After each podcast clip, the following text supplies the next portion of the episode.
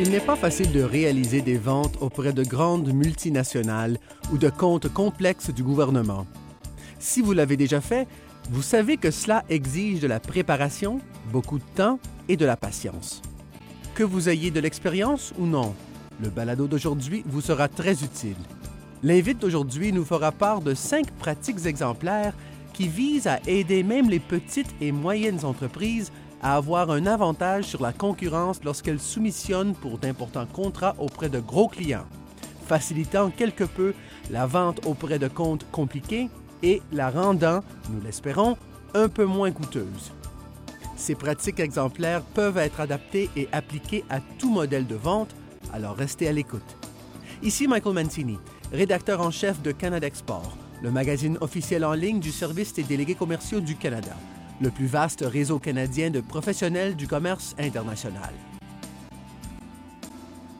J'ai rencontré récemment Leroy Lowe, représentant pour la région de l'Atlantique du FIT, le Forum pour la formation en commerce international. Monsieur Lowe est instructeur pour le FIT, membre du corps professoral au Collège communautaire de la Nouvelle-Écosse à Truro, en Nouvelle-Écosse, et expert conseil en commerce international nous nous sommes entretenus lors de la conférence nationale du FIT tenue à Gatineau, au Québec. Merci, Monsieur Lowe, d'avoir accepté de vous entretenir avec nous aujourd'hui. Nous discuterons des moyens qui peuvent prendre les petites et moyennes entreprises, particulièrement dans un contexte international, pour apprendre à vendre des comptes gouvernementaux et commerciaux d'importance, et ce, plus efficacement. Vous souhaitez nous parler des cinq pratiques exemplaires principales. Quelles sont-elles? Il faut d'abord ouvrir un compte. Beaucoup de débouchés proviennent de points de contact individuels. Par contre, le but d'ouvrir un compte devrait être de mettre en place plusieurs voies de communication, ce qui n'est pas intuitif. Jusqu'à maintenant, tout me semble assez simple, mais vous dites qu'il s'agit là d'erreurs souvent commises par les entreprises. En fait, l'erreur commise le plus fréquemment par les entreprises, c'est de trouver le groupe qui est le plus pertinent à leur avis et de mettre toute leur énergie à établir une relation avec celui-ci et de s'attendre ensuite à ce que ce groupe rapporte un marché. Le problème, c'est qu'en quelques années, si beaucoup de temps passe avant le lancement d'un appel d'offres officiel, d'autres personnes s'ajoutent à ce processus. Ces personnes ont des intérêts différents, peut-être même des intérêts opposés.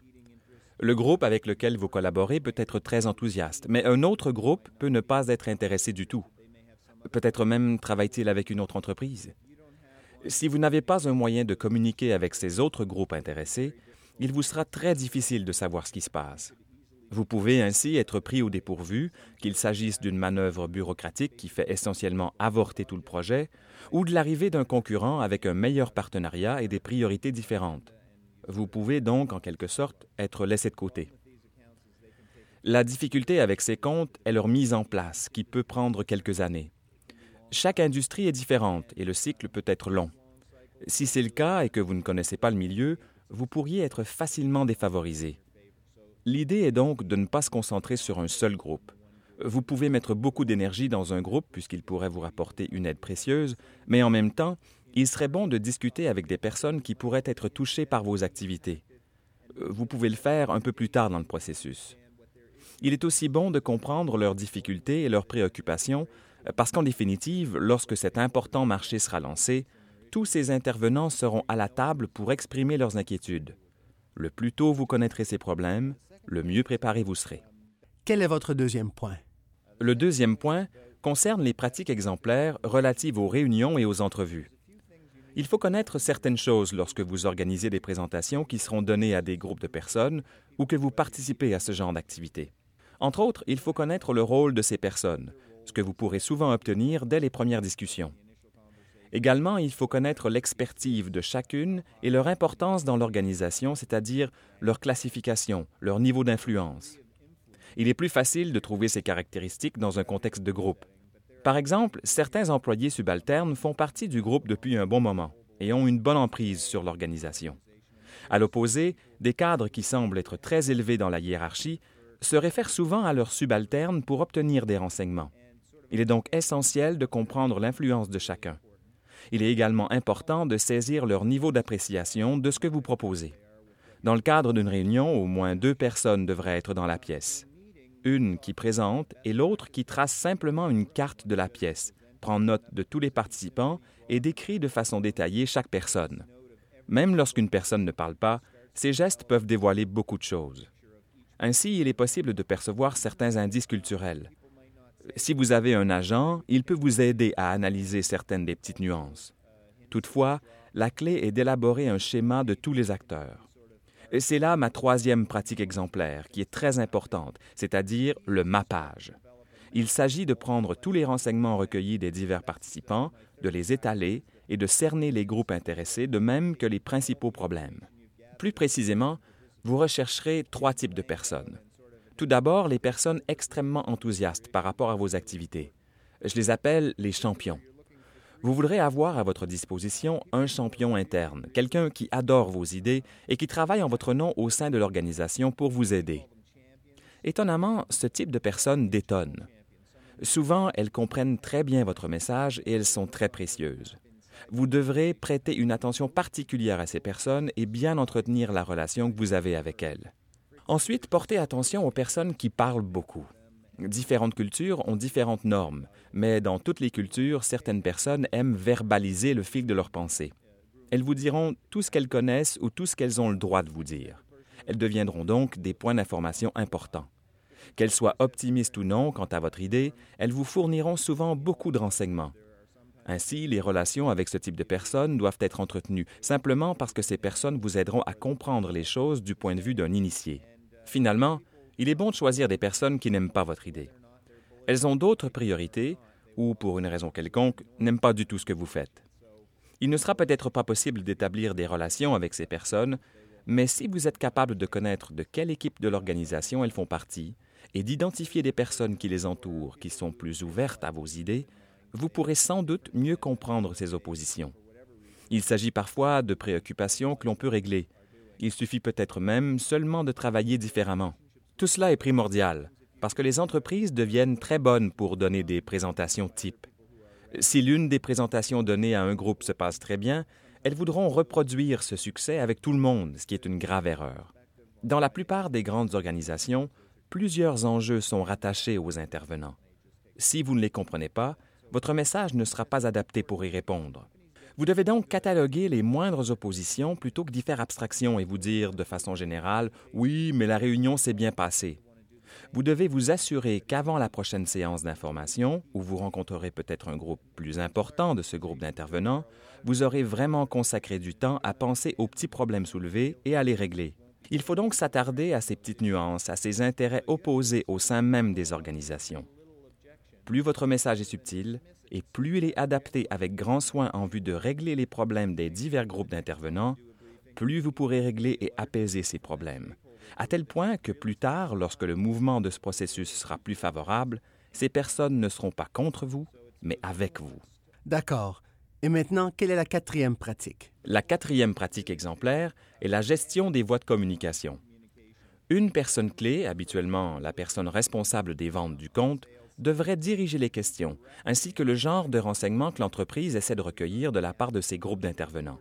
De plus, toutes les petites conversations devraient être acheminées aux responsables des ventes. Dans certains pays, selon les ressources de l'entreprise, une seule personne peut être responsable de cette tâche.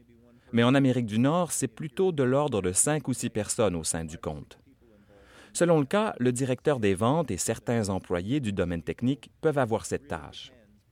Par contre, peu importe la personne qui est en contact avec le client, ces communications devraient être redirigées afin de recueillir des renseignements de base pour que vous puissiez comprendre l'évolution du compte avec le temps.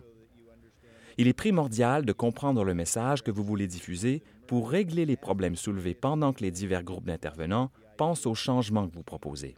Parfait. Maintenant, parlez-nous de la cinquième pratique exemplaire. La dernière pratique exemplaire concerne davantage la gestion de la stratégie d'approvisionnement.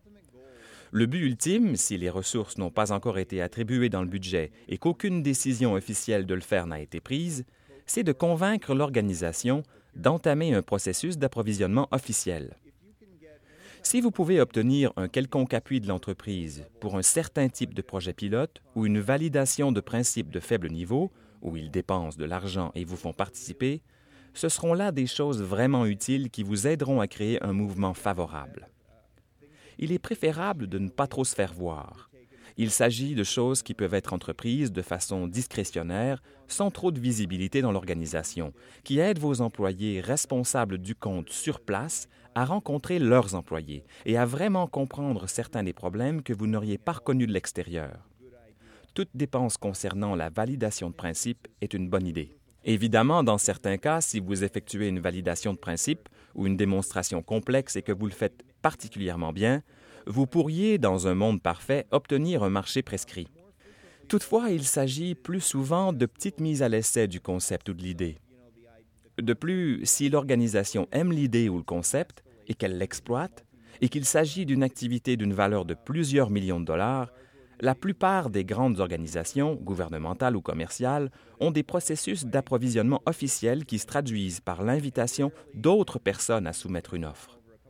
Rarement, au cours des quelques années, ou peu importe le délai, ce genre de choses survient tout d'un coup.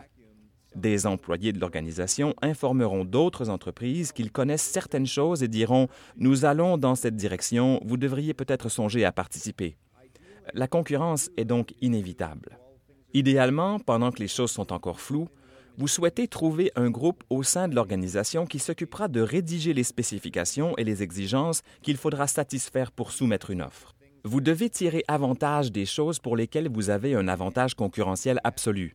Par exemple, le service que vous offrez ou les caractéristiques de votre produit pour lesquelles vous avez un avantage concurrentiel. Et vous devez convaincre les personnes au sein du compte, en particulier celles qui rédigent le document de spécification ou d'exigence, qu'il est très important qu'elles les exigent dans l'appel d'offres parce qu'elles répondront à leurs besoins d'une façon toute spéciale. Aussi longtemps que ces exigences sont rédigées dans les spécifications lorsqu'une demande de proposition est lancée, lorsque les autres entreprises présenteront leur soumission, elles ne se rendront pas compte que vous avez déjà influencé l'élaboration du document et que vous êtes en meilleure position pour certaines des exigences.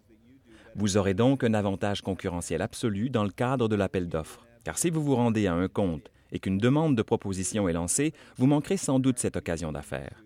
Cela ne signifie pas qu'il ne faut pas présenter de soumission, mais vos chances de remporter l'appel d'offres pour ce genre de compte sont plutôt aléatoires.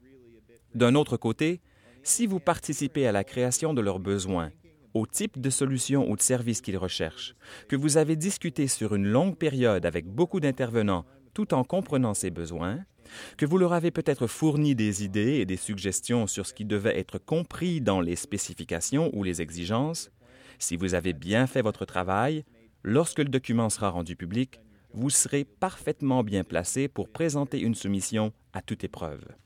Une soumission qui répondra à la plupart des exigences, ce que nulle autre entreprise ne pourra égaler. Merci beaucoup, Leroy, de nous avoir consacré du temps aujourd'hui. Merci.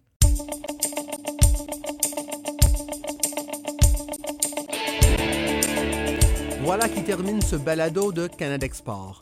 Pour en apprendre davantage sur la manière dont le Forum pour la formation en commerce international peut aider votre entreprise, visitez fit.ca.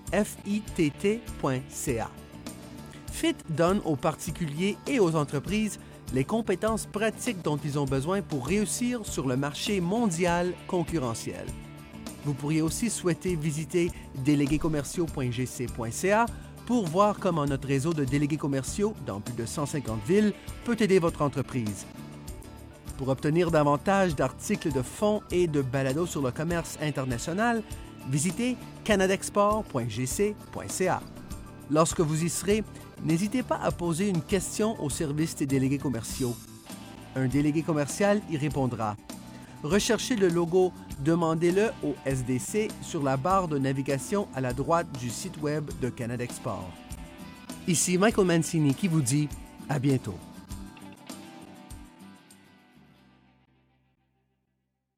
Vous venez d'entendre une balado-diffusion du gouvernement du Canada.